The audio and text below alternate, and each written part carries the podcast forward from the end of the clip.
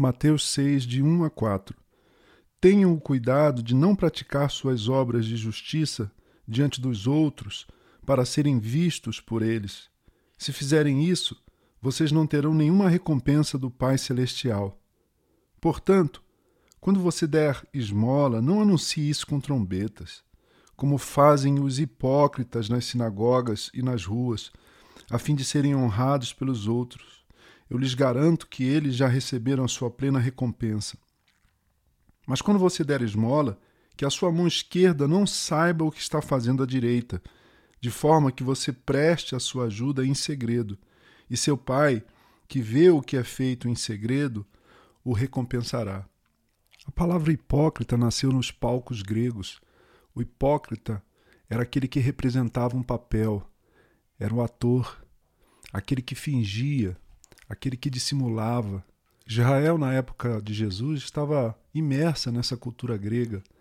Era um mundo helenizado, um mundo helênico, um mundo marcado pelas influências primeiro gregas e depois romanas.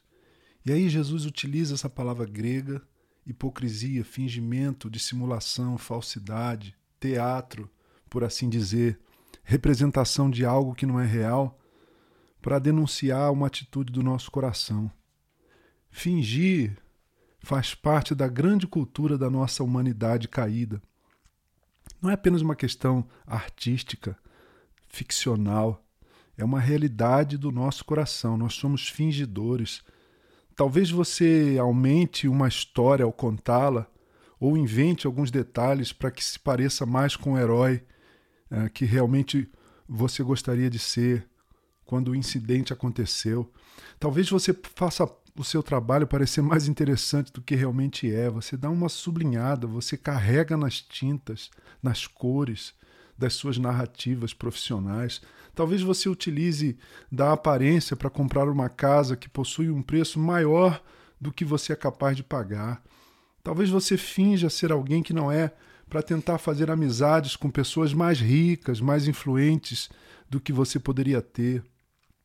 Sabem, talvez a máscara que você utilize ou que eu utilize também possa ser melhor percebida quando agimos como se tivéssemos um conhecimento teológico, bíblico maior do que realmente temos, ou quando aparentamos ser mais comprometidos com o ministério que desenvolvemos na igreja do que realmente somos.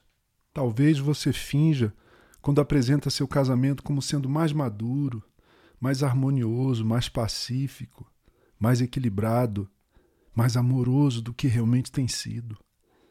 Talvez você finja não precisar de ajuda e não a busca, mesmo quando está no fundo do poço. Talvez você procure mascarar os problemas que enfrenta quando se recusa a confessar que também luta contra um pecado que uma pessoa próxima a você acabou de confessar.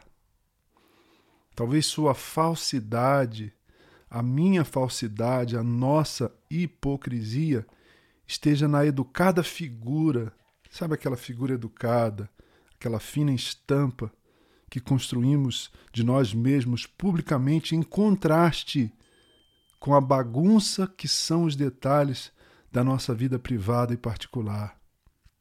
No segredo, como diz Jesus.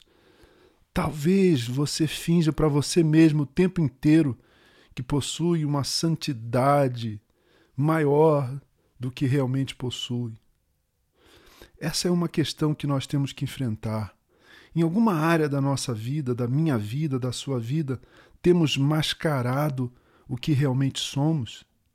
Existe algum, alguma instância da nossa vida é, em que nós fingimos ser alguém que não somos ou nos gabamos de algo que não temos ou que somos capazes de fazer? Por que esse fingimento todo? Por que essa hipocrisia? Jesus fala de dois tipos de hipocrisia nesse texto: da hipocrisia nas sinagogas e da hipocrisia nas ruas. A hipocrisia, o fingimento religioso e o fingimento no dia a dia, na sociedade, no trabalho, na escola. Enfim, precisamos enfrentar essa nossa tendência tão pecaminosa ao fingimento.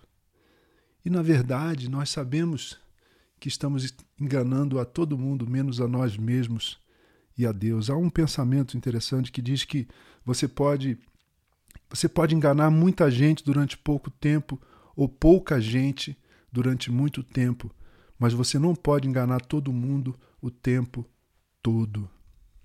Sabem, queridos e queridas, o Evangelho nessa manhã nos convida a enfrentar o nosso fingimento, a nossa hipocrisia, a nossa tendência a mascarar quem somos de fato e de verdade. Está na hora de fazermos o que tivermos que fazer para Deus e para os outros com um coração sincero.